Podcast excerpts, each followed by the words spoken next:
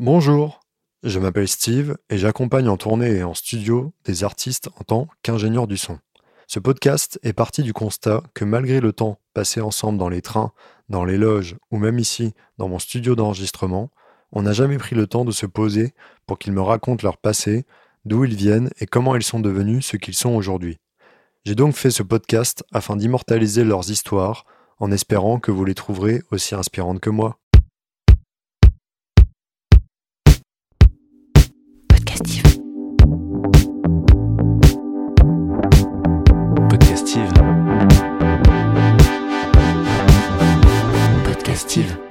Bonjour Nicolas, Salut Steve, tu vas bien? Ça va et toi? Ouais, super, merci beaucoup d'avoir accepté mon invitation de venir euh, jusqu'à moi dans ma cave pour parler de toi. Trop cool. Nicolas, toute ta vie là, l'artiste, Waouh, mon gars, ça fait 10 ans qu'on se connaît, je crois. Ouais, c'est ça. C'est assez ouf là de, de te voir là, tu vois. Parce qu'il y a vraiment ce truc où on s'est vu au fur et à mesure des années. Après, avec les réseaux sociaux, on a gardé contact. C'est ça. Et euh, on va parler de toi. T'es né où et quand, Nicolas? Je suis né sur Odon le 15 mars 1985. Ok. Tes parents, ils faisaient quoi? Ma maman, elle était comptable. Et euh, mon papa, on enfin, n'a jamais vécu avec lui, en fait, on ne le connaît pas. Ok, Ouais. ça roule. T'as eu quoi comme scolarité? Scolarité classique euh? Ouais, j'ai une scolarité archi complexe. C'est-à-dire que tout au long de la maternelle primaire, ça a été. Après, Ouais. au collège, euh, j'ai passé beaucoup de temps au collège. Je crois que j'ai dû. Donc, c'est 4 ans le collège. Donc, j'ai fait 6 ans de collège. Ah ouais. J'ai redoublé ma quatrième et ma troisième. Ok. Donc, j'ai vraiment pris mon temps pour vraiment être sûr que je voulais quitter. Parce que t'aimais pas trop le, le système ou... Non, je pense que si c'est la crise d'adolescence et en lien avec aussi mon histoire familiale, je pense qu'il y a des choses que j'arrivais pas à saisir à, D'accord. à ce moment-là. Et après, j'ai basculé au lycée. Et après, ça a été un petit peu laborieux, mais je suis passé un peu entre les gouttes. Ok. Et du coup, j'ai fait un bac classique, un bac L. Ok. Voilà. Une spécialité Anglais renforcé, comme on disait à l'époque. D'accord. Un peu comme la muscu, quoi. Ok. Après ça, t'as déjà fait un peu de musique quand t'étais au collège ou au Ouais. lycée? En fait, euh, lorsque euh, j'ai découvert enfin, vraiment la musique, euh, enfin à la maison, il n'y avait pas vraiment de musique. Ok. C'est-à-dire que euh, il y a, ma mère avait une guitare qui traînait dans le débarras parce que voilà, c'était un peu aussi quand, la, quand elle était un peu plus jeune, euh, l'époque un peu euh, post-hippie quoi en France, euh, genre le Hugo Frey, euh, enfin le Bob Dylan français. mais voilà, et elle avait quelques vinyles de Cat Stevens, mais on avait on n'avait pas vraiment de platine vinyle, donc en fait c'était un petit peu un petit peu, il y avait pas vraiment de musique à la maison, mais j'ai toujours eu un rapport avec la musique qui était en fait vraiment assez proche quoi, c'est-à-dire que quand j'étais petit, j'allais au centre aéré, il y avait toutes ces comptines, toutes ces choses-là qu'on chantait quand on était enfant et euh, qui, je pense, m'ont accompagné inconsciemment dans mes, euh, dans mes créations musicales, peut-être ma consommation euh, télévisuelle, toutes les musiques de dessins animés, Ouais. toutes ces ritournelles-là, qui vraiment m'ont imprégné. Et puis, en fait, à l'âge de 14-15 ans, euh, bah, du coup, euh, j'arrête un peu le foot parce que, je, en fait, le truc, c'est que je suis de moins en moins en accord avec aussi euh, toutes ces valeurs-là et, et que je serai jamais professionnel. Donc, en fait, finalement, une passion, en, en- voilà, on bascule une autre, même si euh, je suis toujours fan de foot. Mais, euh, mais voilà, et je découvre la musique à travers un artiste qui s'appelle Ben Harper, qui est un artiste qui avait vraiment le vent en poupe à la fin des années 90, Ouais. qui, qui avait aussi cette faculté de rassembler beaucoup, beaucoup de- d'esthétique musicale dans laquelle, enfin, qui me permettait d'avoir un panorama euh, dans lequel je pouvais vraiment m'engouffrer. Mm. Et du rhythm and blues, euh, au rock, au reggae, à des choses très acoustiques aussi. Donc c'était vraiment un, artiste qui m'a vraiment éduqué musicalement sur des choses très classiques, qui a fait vraiment mon éducation musicale.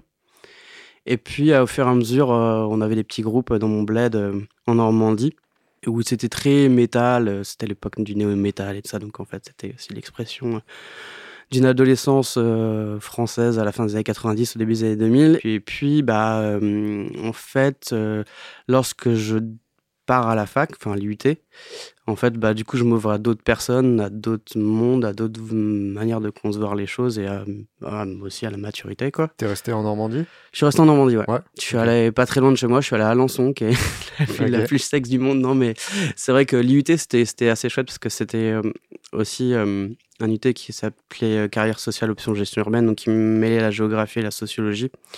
Donc ça, c'est- ça c'est quelque chose qui m'a accompagné, qui m'accompagne toujours encore.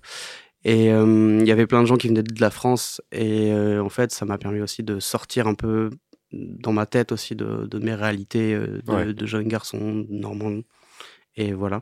Et là, j'ai découvert la pop, le rock indé. C'était aussi l'émergence aussi de tous ces groupes-là de la scène new-yorkaise des années 2000 dont d'ailleurs on fait une rétrospective, euh, je crois, prochainement à travers un documentaire. Donc euh, le temps fait son œuvre. Ça se place un peu quasiment maintenant au témoignage, au, documentaire, voire au musée. Mais, mais voilà, et j'épouse euh, ce truc-là un peu comme, bah, comme beaucoup de gens de ma génération. Et à ce moment-là, bah, je, forme, je compose des chansons et je forme un groupe sur la base de ce groupe de métal qu'on avait à Flair dans mon bled. Euh, qui deviendra euh, Concrete Knives. Quoi. Donc là, tu as commencé à former ta team de potes que tu as dû rencontrer à l'IUT, c'est ça? Mmh. En fait, je les ai rencontrés euh, lorsque j'étais au lycée. Guillaume, je l'ai rencontré au lycée, le batteur de Concrete Knives. Et en fait, les gens qui ont composé Concrete, donc Adrien et Martin, en fait, c'était des petits frères de potes à nous au lycée. Ok. Et en fait, on a eu vraiment la chance de partager en fait cette passion commune pour ces esthétiques musicales.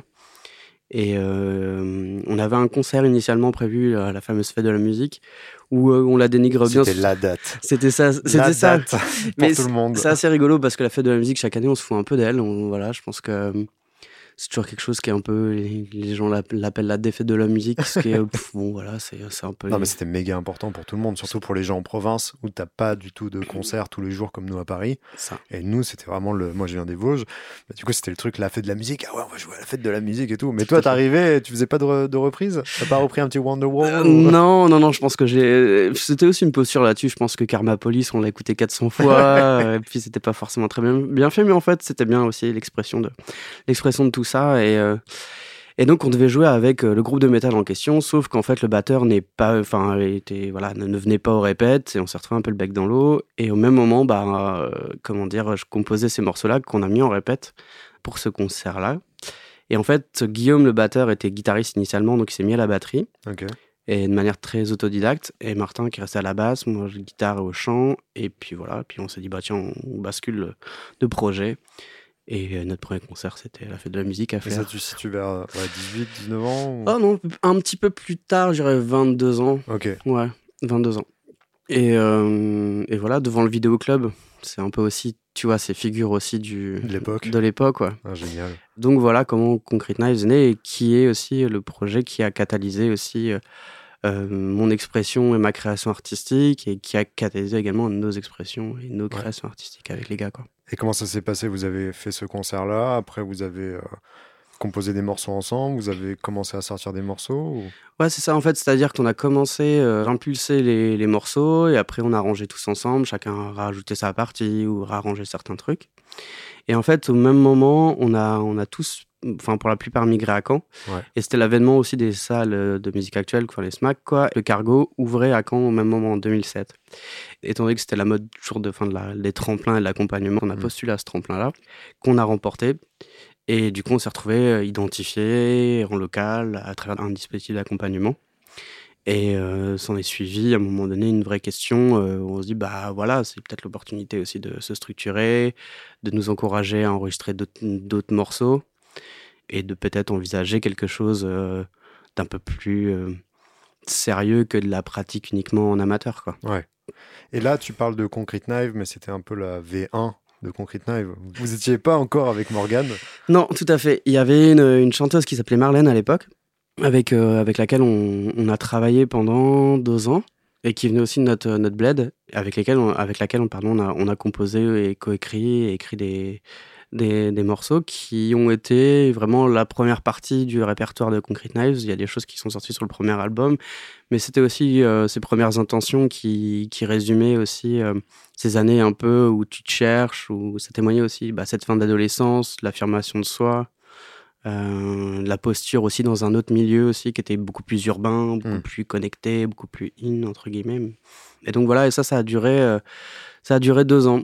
Et durant ces deux années-là, on a été. Ça s'est construit au fur et à mesure, on a vraiment pris le temps, on a vraiment fait beaucoup de concerts et on, est, on a tout fait pour sortir de, de Caen, parce que c'était aussi assez facile de jouer en Normandie, d'aller jouer à Paris, c'était facile de faire l'essuie-glace, entre guillemets.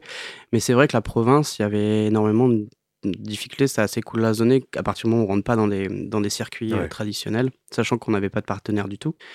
Et en fait, on a fait le tremplin des étudiants, donc euh, voilà, qu'on a remporté à Bordeaux, et ça nous a permis de faire une première tournée dans les cruises de France, donc en fait de rencontrer les radios étudiantes, de voilà, de et puis surtout d'être vachement autonome dans l'approche de ça, c'est-à-dire de de saisir aussi, de de louer un de louer un van, de, de voilà. Ça, ça devait être incroyable ce passage-là. Ouais. Quand tu arrives, tu tu viens de Caen et tout d'un coup tu crées un réseau et tu kiffes avec tes potes et bam, tu pars en van en tournée. Ouais. T'as 22 piges. C'est ça, tout à fait, ouais. ouais. Ouais, ouais. Et, euh, tu vas de manière euh, complètement inconscient, inconsciente et puis euh, complètement libéré de tout avec plein de, plein de rêves. Euh, et puis t'es extrêmement crédule et, et candide quand t'as, quand as tout ça. Et, et c'est ça qui est assez chouette dans ces moments-là. Et ce qui fait la magie du truc, c'est que tout ce qui vient un peu contraindre ou créer des, ouais, vraiment des contraintes, en fait, t'en fais fi, tu, tu, tu, pousses juste le truc. Et ça, cette expérience-là, elle est décisive parce que derrière aussi, ça nous a permis aussi d'aborder d'autres, d'autres situations beaucoup plus, entre guillemets, officielles ou des, sur des lieux identifiés à travers lesquels on a pu être mieux à même d'être très fidèle à l'expression de ce qu'on voulait faire, quoi. Mmh.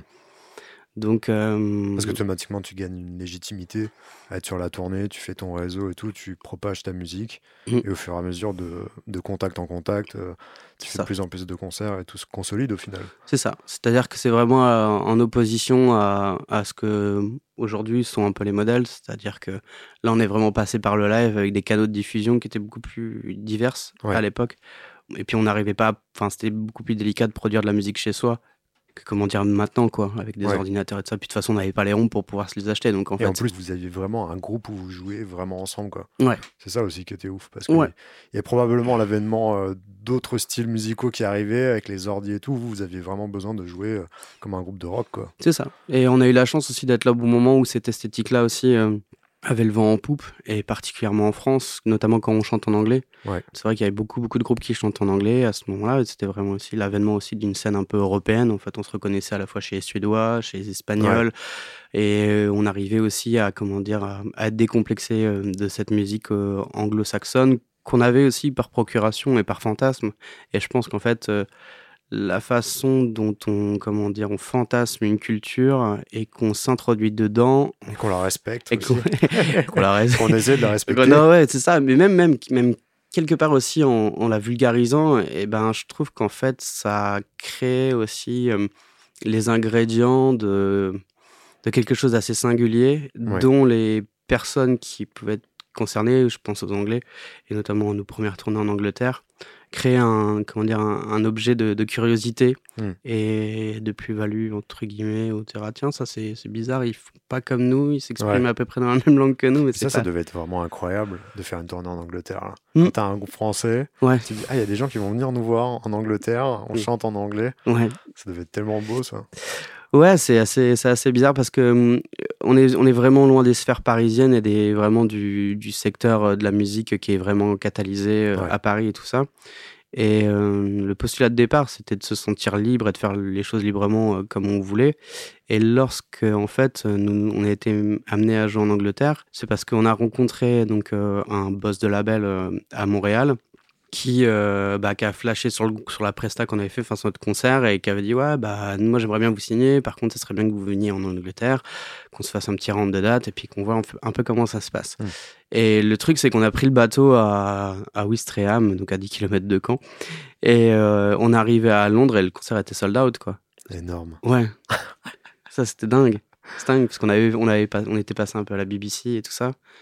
Et euh... ça tu situes à quel moment? Vous aviez déjà sorti le premier album? Non, on, a, on, avait sorti notre premier EP okay. qu'on avait euh, en, en, 2010. Euh, donc au bout des 2-3 deux, deux, trois années où on a été un peu autonome comme ça, on a rencontré euh, Romain qui est devenu notre manager. Et lui, à l'époque, c'était, enfin, il pratiquait comme beaucoup de, beaucoup de managers à l'époque euh, ce qu'on appelle le 360, qui est donc une manière de construire l'économie d'un groupe à travers plusieurs activités, donc du management, de, de la production phono et de la coédition. Okay. Et donc en fait, il, a, il, nous a permis de, de nous fournir euh, enfin, de la caillasse et puis nous aussi on avait une asso donc euh, de mettre en commun, de coproduire aussi les, le, le, disque. Et donc c'est lui qui nous a emmenés dans un vrai studio pro. Et puis au même moment, on a été repéré par Jean-Louis Brossard des Transmusicales en, mmh. en 2010. Donc en fait, on a été joué en 2010 au Transmusical. Et puis euh, voilà, à ce moment-là, en fait, c'est devenu un peu sérieux. On a été inouïs des Printemps de Bourges, enfin les découvertes du Printemps de Bourges à l'époque. Il y a eu ce basculement entre 2010 et 2011 où en fait là c'est vraiment devenu notre métier avec un vrai round de loud. Euh, donc euh, tu vois des smacks, euh, des festivals identifiés de genre paléo, rock en Mm. scène, tous ces trucs là quoi. Et euh, des artistes aussi, des, des gens qui sont aussi vachement, enfin qui étaient connus aussi, tu vois, genre The Do qui a eu un gros coup de cœur sur, sur notre groupe. Et du coup on a fait du studio avec eux, donc, Mm. donc voilà. Et ça on avait C'est là sorti qu'on une s'est rencontrés, mon gars. c'est là qu'on s'est rencontrés, tout à fait. Et voilà. Et donc, du coup, en 2011, on a sorti ce petit EP qui était vraiment aussi, là, pour le coup, un premier écrémage, entre guillemets, de ce qu'on a... On n'était plus dans les intentions, euh, comment dire, euh, dans, la façon dont on cherchait, entre guillemets, artistiquement, mais qui était plus une rétrospective euh, de vraiment de, là où on voulait aller, mais aussi qui regardait aussi un peu dans, le rétro de, de ce que nous étions. Et voilà. C'est comme ça que la presse a commencé à parler de nous, qu'on était à Montréal et qu'on a rencontré donc ce, ce, ce fameux label euh, là qui nous, qui nous a emmenés en Angleterre et qui- avec lequel on a signé en mai 2012. Et euh, là, notre, premier tournée, notre première tournée en Angleterre, c'était en janvier 2012. Ok. Mm. T'as pas une petite anecdote à me raconter sur Montréal ouais, si. À ce moment-là, en fait, euh, on était vraiment. Il y avait beaucoup de choses qui s'emballaient pour nous, ces changements de vie, ces rythmes de date et tout ça qui arrivaient, aussi la reconnaissance aussi un peu de, groupes qui nous ont invités, je pense aux Hush Puppies, à The Do, à, tous à tous ces groupes-là. On avait ouvert pour l'Arctic Monkeys aussi au même moment. Donc il y avait beaucoup, beaucoup de, voilà, de, choses qui se mélangeaient dans, nos têtes. Et le jour d'avant de partir à Montréal, en fait, on jouait avec The Do au Casino de Paris et on devait prendre l'avion hyper tôt. Sauf qu'avant de monter, quand je monte dans l'avion, je suis une crise d'angoisse. Ce qui est pas très drôle pour le moment. Enfin, ce qui est pas, voilà, on, on en rigole avec, avec le, Et avec le temps. Et du coup, je me, trouve, je me retrouve sur le tarmac euh, de l'aéroport, devant cet énorme Boeing. Et dire non, non, je monte pas, quoi. Je viens pas, je suis pas bien. Et du coup, il y a les pompiers qui arrivent. Il fait bah non, lui, c'est mort. Il vient pas. Il, déjà, il est en panique, le gars, quoi. Donc, en fait, j'arrive à l'hôpital de l'aéroport où, euh, en fait, le groupe est déjà parti dans l'avion. Oh et mon là là. manager arrive avec mes bagages. Et il fait bon, tu veux faire quoi de ça? Et en fait, euh, l'atmosphère était tellement glauque euh, dans cet hôpital-là. Je fais ouais, ouais, faut vraiment. C'était encore plus glauque que dans l'avion. Donc du coup, je, je dis bon, ok, on prend, on prend le prochain avion. Et du coup, on est, on a, on a pris l'autre avion. On est arrivé genre une heure après. Et, euh, grâce à ça, ça a permis de, de faire ce fameux concert et de nous ouvrir aussi euh, bah, cette rencontre avec ce label et puis euh, et puis bah, cette, ouverture. Ouais, grave. ouais, ouais, c'est c'est c'est très rock'n'roll dans l'esprit entre guillemets, mais mais comme quoi, il y a ouais, y a un, vrai- un vrai récit dans, dans tout ça quoi. C'est Mm. notre histoire quoi. Et après cette rencontre euh, avec euh, ce label, Mhm. du coup, qu'est-ce qui s'est passé? Eh bien, en fait, euh, on a donc on a enregistré le disque euh, à Paris. Ensuite, on a continué à enregistrer le disque en Normandie, vraiment pour le peaufiner, arranger des choses beaucoup plus au calme aussi. Il y avait besoin aussi de digérer tout ça. Et le disque est sorti bah, il y a 10 ans, quasiment tout pile, fin octobre 2012 Ouais. en France, et il est sorti en, au printemps- enfin, en février en 2013 dans le monde. Et euh, bah là, en fait, euh, il y a une sorte de basculement qui se fait un peu même dans nos têtes et dans nos réalités, c'est-à-dire que c'est devenu notre métier, on est identifié, les gens parlent de nous, t'es un peu dans le côté in du truc, et c'est des fois des costumes qui nous, nous allaient pas très très bien. Je crois que voilà, dans, dans la manière dont on concevait la musique et le rapport aux autres. Et tout ça, c'est quelque chose qu'on a eu du mal à conjuguer, mais comme beaucoup, beaucoup de groupes, en fait. Ouais. quoi. On peut parler, entre guillemets, d'un succès mineur. C'était, euh, voilà, il y avait un succès public, entre guillemets, dans le sens où on a rencontré, on jouait devant des, des clubs qui étaient remplis. Mais ça restait un peu dérisoire quant à, quant à d'autres figures qui faisaient partie aussi de, cette époque-là et les figures qui existent toujours aujourd'hui. Donc on était un peu loin de, de ce côté euh, gros succès, euh, voilà tout ça, mais on a eu quand même une exposition où on passait à la téloche, on a joué à Taratata, on, faisait des choses comme ça qui étaient assez délicates et, et c'est le moment aussi où tu remplis tes salles sur ton nom. Donc euh, ça te fait ça te met pas mal de pression et tout ça. Donc c'est quelque chose qui a été difficile euh, à négocier au sein du groupe et puis il y avait toute cette fréquence de tournée où euh, finalement on est dans le van et et euh, cette colonie de vacances initiale dont Ouais. on parlait tout à l'heure, en fait, devient aussi. euh, Il y a toujours cet élan de faire des choses en commun et de vivre des instants en commun, mais aussi cette solitude et cette promiscuité Mm.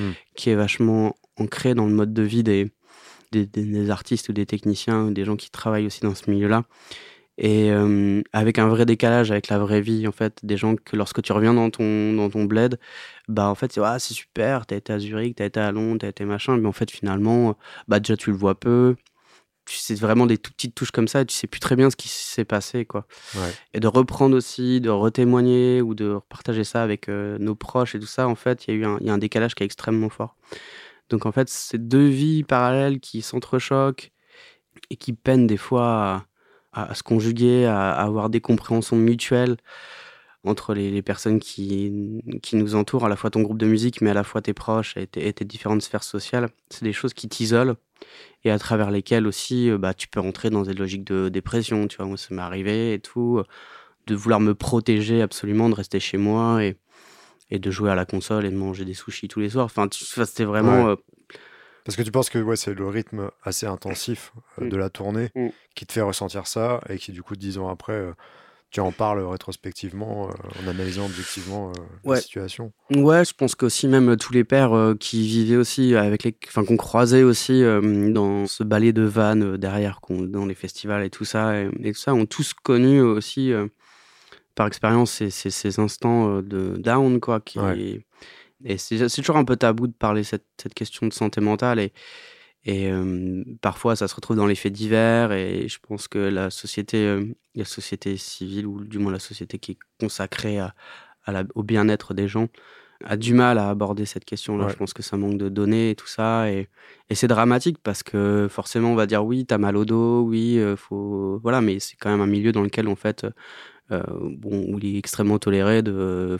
Quand, quand, un producteur de spectacle, ou je veux un organisateur de spectacle te livre de la vodka après ton concert ou avant ton concert, c'est quand même extrêmement bizarre, quoi. C'est-à-dire que ça réinterroge.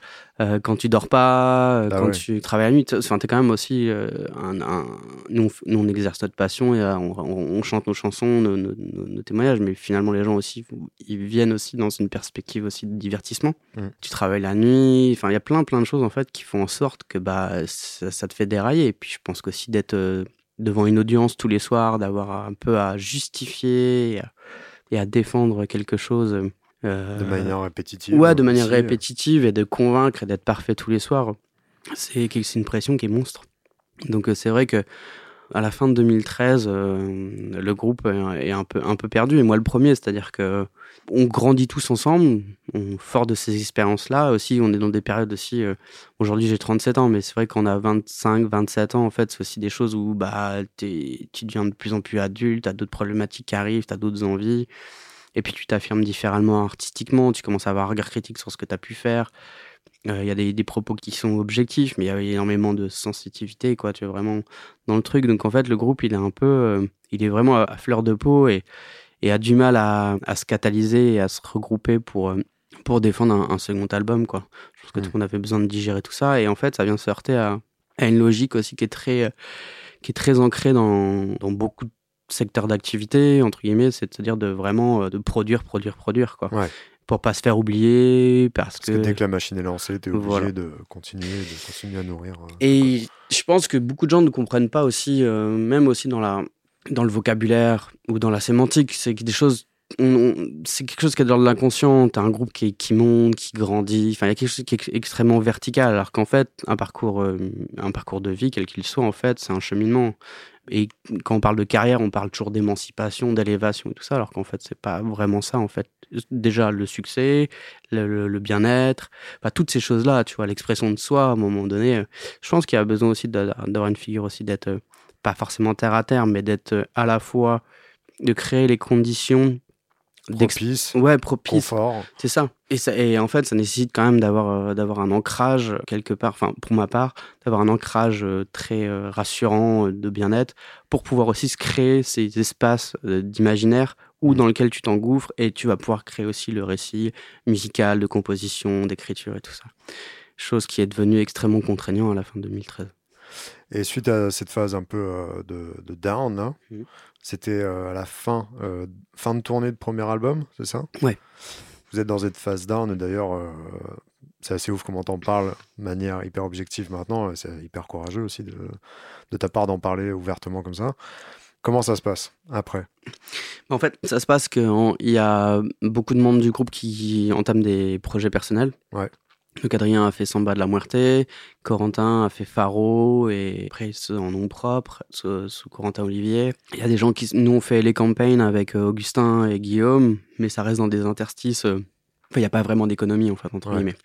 Donc, euh, certains ou certaines reprennent des petits tafs euh, alimentaires, parce que forcément, on est dans des logiques de cycle d'intermittence. Et puis, même s'il y a aussi des droits d'auteur euh, qui sont aussi en déséquilibre, entre guillemets, dans son, du groupe, et je pense que ça aussi, ça a été quelque chose qui n'a pas été forcément bien négocié.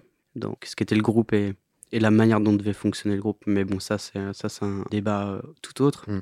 Mais voilà, donc du coup, c'est encore une fois, tu te dis, bon, bah voilà, on est installé, on parle de nous, on a fait une tournée, on a sorti un premier album, on était en Angleterre, donc tout est, tout est joyeux. Et finalement, bah, en fait, tout est.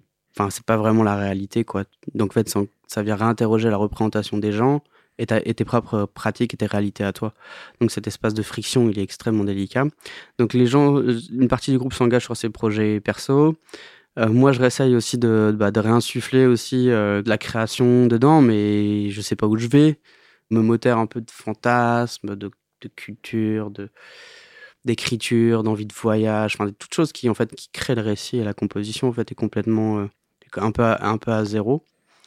Mais euh, voilà, on essaye euh, comme un travail de se mettre un peu derrière derrière des machines, derrière des choses comme ça. Et en fait, on se rend compte en 2014 que bah, ça sert à rien d'insister et qu'il faut vraiment mmh. faire le pas de côté pour pouvoir aussi se recentrer sur soi, et retrouver un petit peu de sérénité pour pouvoir aussi euh, créer les conditions de cette expression-là. Donc ça dure quand même pas mal de temps cette histoire-là. Le groupe est un peu délité quand même, ça faut s'en rendre compte aussi. Et euh, en fait, on se retrouve euh, ensemble un peu d'une manière un peu organisée autour de la BO d'un film. Donc ça a ses vertus aussi de, de, refaire de la musique ensemble, de aussi nous permettre de retrouver un peu d'économie autour de la création artistique. Donc ça, c'est assez chouette pour ça mais ça ne résout pas forcément les problèmes de fond, puisque comme dans toute histoire où il y a énormément d'émotions et énormément d'intensité, il y a beaucoup de choses qui sont mises aussi sous le tapis, quoi. Et que là, en gros, personne n'est en mesure de faire la psychologie sociale et d'objectiver aussi tout ça, quoi. C'est ça qui a été extrêmement difficile, c'est d'objectiver tout ça. C'est qu'en fait, tout le monde arrive avec ses états d'âme et ses joies et ses peines. Et en fait, on trouve pas forcément l'issue. Donc, vous étiez 6 Ouais, vous étiez 6. Vous étiez assez nombreux pour un groupe. Quoi. Et moi, en tant que leader du groupe, c'est moi aussi qui a insufflé aussi les, grandes directions artistiques, les, bases des morceaux et tout ça. Donc, en fait, je me sentais extrêmement responsable à la fois de la, carrière du groupe, euh, de la, quelque part indirectement de la vie des gens. Et voilà. Et donc, euh, en fait, on commence vraiment à s'y remettre en 2016 avec quelques, quelques instants de studio et tout ça, euh, en essayant de trouver le, bon équilibre. Et puis en 2017, on, rentre en studio, parce qu'on on arrive à avoir le répertoire un, peu de, la mouture du disque. Et euh, là, pour le coup, j'essaye, contre, enfin, on essaie de faire vraiment appel à, enfin, on fait appel à un producteur qui est un mec qui s'appelle Andreas, qui avait un groupe qui s'appelait Pinku Noizu. Et lui qui est complètement euh, objectif de tout ça, il est danois, il, voilà, il fait son truc, euh, ses disques sont super. Et puis surtout, en fait, ce qui raccroche le truc, c'est que tous les membres du groupe sont fans de sa musique. Donc en fait, moi, je me décharge aussi euh, quelque chose. J'ai un entretien particulier avec Andreas sur la direction, mais en fait, lui aussi, il arrive à trancher. Et ça, ça fait du bien. Moi, ça me protège et en même temps, ça suffit. Ça te libère ouais. aussi. Oui, tout à fait. Donc voilà, on engage ce disque à Carpentras en 2017 et euh, le label en Angleterre, bah, ça faisait trop longtemps qu'on n'était plus en contact. Et puis, bon, la vie faisant, il y a eu plein de choses macroéconomiques qui sont passées et que du coup, en fait, c'était plus forcément d'équerre. Donc là, on signe avec un label français qui s'appelle Vietnam et on sort le disque en 2018. Ok. Voilà. Et ça, c'est le troisième album? Deuxième. Deuxième Il y a un EP, ouais, le deuxième album. Ouais. D'accord. Suite à ça, vous avez tourné? Ouais. Ouais. Ouais. Aussi? Et après ça bah, En fait, on change de tourneur. Donc, la logique du 360, vraiment, voilà, pour éviter les conflits d'intérêts et, aussi le monde change. On va chez Radical, qui est un tourneur qui nous suit depuis longtemps et qui nous a vachement aidé, euh, mais indirectement dans notre première partie de carrière, entre guillemets. Et donc là, on tourne en France essentiellement. On fait la Suisse, enfin les pays francophones, mais voilà. Et puis, bah, en fait, euh, je me rends compte que finalement, on n'est plus connecté comme avant, quoi. C'est-à-dire que, en fait, ce qui est, ce qui est fort pour moi dans un groupe, c'est la musique entre guillemets c'est pas c'est pas pas accessoire forcément ça c'est important mais je pense que les gens reçoivent aussi moi ce que j'aime entendre chez un artiste ou des artistes particulièrement chez des groupes c'est la manière dont ils sont connectés entre eux l'énergie les connivences les choses qui dégagent et euh, c'est ça qui me fait vibrer quoi c'est ce côté vachement humain et, je sais pas, c'est pas quelque chose qui se décrit, c'est quelque chose qui se ressent. Donc c'était vraiment tout à chacun qui ressent ce truc-là. Et on avait pu ça. Et puis après, bah, on commence un premier round de date. Entre temps, et bah, il y a des, Morgane a un bébé, Guillaume a un bébé. Donc en fait, tu vois aussi, c'est des agencements aussi d'agenda qui sont différents, mais c'est pas un problème. En soi, c'est juste la vie, ça c'est super. On dit même aussi pour les personnes qui, soit un homme ou une femme, ou une femme ou un homme, je dire, tout est, tout est possible, tout est possible d'agencer ça. Donc c'est pas un problème, c'est juste une conception. Enfin, c'est juste, on, voilà, on fait, a, plus 20 ans, quoi. Et euh, au moment, enfin, genre, à la fin du printemps 2018, je me casse la jambe au foot. Comme quoi. Et, euh, et, là, là, je comprends qu'en fait, il faut que j'arrête parce que cette fracture-là, elle est, elle est à la fois physique, mais elle est à la fois psychologique et c'est une fracture qui est déjà là depuis longtemps et qui vient juste s'illustrer à travers mon corps. Et, et, je termine la tournée en fauteuil roulant. Et là, c'est pas drôle du tout et, et je subis plus la situation qu'autre chose. Donc euh, j'avertis aussi les membres du groupe, euh, une première partie des, membres du groupe euh, de mon intention, donc Guillaume et Morgan en premier lieu, pour les raisons économiques, pour les raisons d'organisation et pour qu'ils puissent aussi, même si tu peux pas anticiper ce genre de choses, mais se préparer à ça dans, dans leur organisation perso. Et puis après j'en informe le reste du groupe en disant voilà écoutez, moi je suis plus en mesure de diriger aussi ce groupe. Je pense qu'aujourd'hui on reste potes et c'est cool mais on n'arrive plus à avoir cette voix commune qui fait, je pense, la singularité de ce que nous étions, quoi. Et voilà, c'est le seul argument que j'amène, mais en fait, c'est juste l'argument essentiel. C'est-à-dire que ce pourquoi tu formes un groupe de musique, a priori, c'est parce que tu as, des valeurs communes que tu partages et à travers lesquelles tu les incarnes et après tu fais des morceaux et c'est cette expression de soi, cette, cette expression commune qui fait en sorte que bah voilà en fait ça marche quoi. Alors, euh, si tu les incarnes plus au bout d'un moment, euh, mm. tu ressens plus le besoin de les incarner. C'est ça. Donc autant euh, directement et malheureusement pour le bien et pour le mal arrêter une aventure quoi. C'est ça. Ok. Et quand tu as arrêté cette aventure-là, donc tu as mis un peu la zig de côté ou mmh. comment ça s'est passé? Bah ouais, j'étais un peu, j'étais un peu amer aussi sur la, comment dire le milieu et tout. c'est quelque chose aussi qui érode et puis aussi je pense qu'il y a vachement de frustration et d'amertume. Je pense au moment où t'as le seum quoi t'es un peu là, tu vois, t'as été un peu in à un moment donné, on commence à s'intéresser à toi, et puis bon, à un moment donné, tu dis en fait finalement t'es un, un produit de consommation comme un autre, et je pense que c'est juste quelque chose que tu conçois au début, mais quand ça marche, en fait, tu te poses pas la question, quand ça marche moins bien, tu dis ah, c'est une faire quoi. Mais, euh, mais ouais, j'arrête la musique, mais je me dis, enfin, je me dis pas foncièrement, je vais arrêter la musique en mode, euh, tu vois, je débranche le truc, ça, je pense que c'est impossible. C'est juste que tu envisages de faire euh, la, de la musique différemment, donc t'en fais mmh. pour toi déjà, et je pense que c'est le, meilleur propos euh, lorsqu'on lorsqu'on crée de la musique, c'est de se faire kiffer soi. Et après, euh, dans un ego trip euh, christique, voilà, tu espères de convertir le monde entier à, ton propos. voilà, et moi je décide de faire de la musique aussi pour moi, mais après je reprends mes études, donc la, question de la géographie sociale, voilà, toute cette combinaison entre espace et, société, ça, c'est quelque chose qui me passionne et je pense que ça l'illustre aussi dans, dans, la manière dont j'objective aussi cette histoire de ma vie à travers la musique où euh, justement euh, je m'intéresse justement sur euh, mon mémoire de master sur la question de la pratique en amateur en milieu rural, sur les enjeux de visibilité sociale de, cette pratique, puisqu'en fait, quelque part, genre bascule vers l'amateurisme, même si c'est plus compliqué que ça, mais de, de comprendre, de me rapprocher à vraiment aux valeurs de ce pourquoi on fait de la musique sans une logique de marché, dans, un, dans une logique de, de, partage, dans toutes ces choses-là, de, de, posture politique euh, à partisane en soi, mais vraiment de se dire tiens, euh, voilà, pourquoi je vais faire 30 bornes dans un local claqué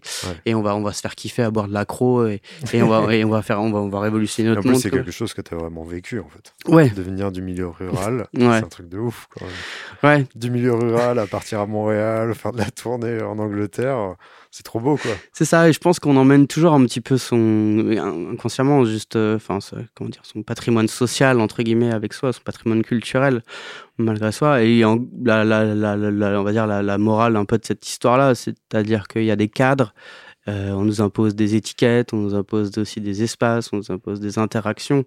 Et en fait, finalement, euh, peu importe, entre guillemets, de là où tu viens, même si c'est parfois un peu plus compliqué, a priori, il n'y a pas de raison que, que tu puisses pas intéresser euh, des gens. Et, et voilà, c'est juste une question de communication. Et, euh, et donc voilà. Et après, j'ai repris mes études, j'ai eu mon master, et après, j'ai travaillé dans les danses et musiques traditionnelles en tant que chargé d'études. Et là, j'ai trop kiffé parce que vraiment, là, ça vient. Là, on, là, on est dans une notion patrimoniale. On est dans les, des, des, le passage d'une culture d'oralité, d'instruments aussi, euh, qu'on voit assez peu. Et toute une logique de, ouais, de, de, lien social et, de culture dans lesquels je me suis épanoui. Et puis, bah, je suis revenu un peu aux musiques actuelles puisque je suis chargé d'études pour un réseau désormais dans le Grand Est. Mais ça me permet aussi de me repositionner, même si c'est très, peut-être un peu très égocentrique, toujours en, en, écho avec ma, comment dire, mon parcours. On parlait tout à l'heure de santé mentale, on parlait ouais. sur la question d'équité, de responsabilité aussi environnementale. Je me dis que là aussi, je peux être utile en essayant de poser des questions avec un ensemble d'acteurs et d'actrices là-dessus et de réfléchir là-dessus pour justement que en fait ces personnes qui ont décidé de, faire de la création musicale ou juste juste kiffer puissent avoir le maximum d'espace et de liberté de leur expression de soi. Ce que tu racontes là sur tes études, tu as aussi tout vécu en fait sur ta carrière. C'est-à-dire que tu as vécu euh, le point où euh, tu veux partir d'un point, j'ai envie de dire zéro, de la campagne, et t'arrives à Paris, et après t'arrives, bam, tu commences à faire de la tournée, et même les phases de down dont tu racontais avant. Donc c'est trop beau aussi que t'aides ces personnes-là pour qu'ils puissent évoluer euh, sereinement euh, dans leur parcours euh, lié avec la musique. Ouais. C'est ouf. Bah, je sais pas, enfin, j'ai l'impression quand même que. Enfin, quand on est, quand on est môme ou quand, je sais pas, on a de ses premiers émois artistiques et tout ça, qu'on met un disque, qu'on peut écouter les chansons, euh, tu vois, euh, mille fois, tu vois, j'imaginais, enfin, je sais plus, l'autre fois, je regardais un film, il y avait Boys Don't Cry de The Cure, tu vois. Et cette chanson, elle est incroyable. Je m'imaginais, genre, t'es adolescent, tu la passes en boucle, et moi, j'adore l'écouter en boucle parce que, parce que je la trouve imparable, entre guillemets. Mais cette capacité, entre guillemets, des chansons d'apporter, euh, comment dire, un bien-être, un échappatoire, de révolutionner un petit peu son monde à, aux autres et à soi, quoi. Et euh, on n'est pas là euh, on n'est pas non plus, même si ça fait un peu, ouais, ok, je suis en mission et tout machin, c'est pas du tout ça. C'est de se dire que, bah, je sais pas, faire du bien ou essayer de regarder un petit peu les choses uniquement que musicalement, une chanson, c'est bien, j'ai l'impression que c'est quand même bien plus qu'une chanson, quoi, tu vois. Et heureusement, quelque part, et, et voilà, je trouve que, en fait, j'avais, si je voulais aller bien aujourd'hui, il fallait que j'ai un peu la même intention, entre guillemets, que de me dire un petit peu secrètement si quelqu'un écoute cette chanson-là, si elle lui fait autant de bien qu'elle me fait du bien, eh bah écoute, c'est gagné. Alors si t'en as 30 000, 100 000, 1 million, euh, tant mieux. Mais je en fait, le nombre, on s'en fout, quoi.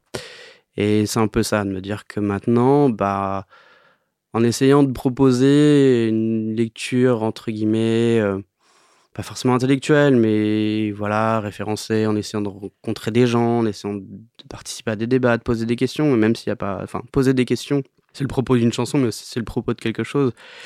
Et en fait, il n'y a pas de, finalement de solution en soi. C'est juste en, tissant, en cousant, en arrangeant, en mettant dans certains contextes que chacun, en fait, se saisit du truc ou pas et se réinterroge et évolue en fonction de ça, quoi. Bah, trop bien. Merci beaucoup, Nicolas. Merci à toi. C'était vraiment trop cool. Merci d'avoir pris le temps de parler de toute ta vie avec moi. Bah, C'était très fort. Merci à toi. à toutes. À toutes. Podcastive.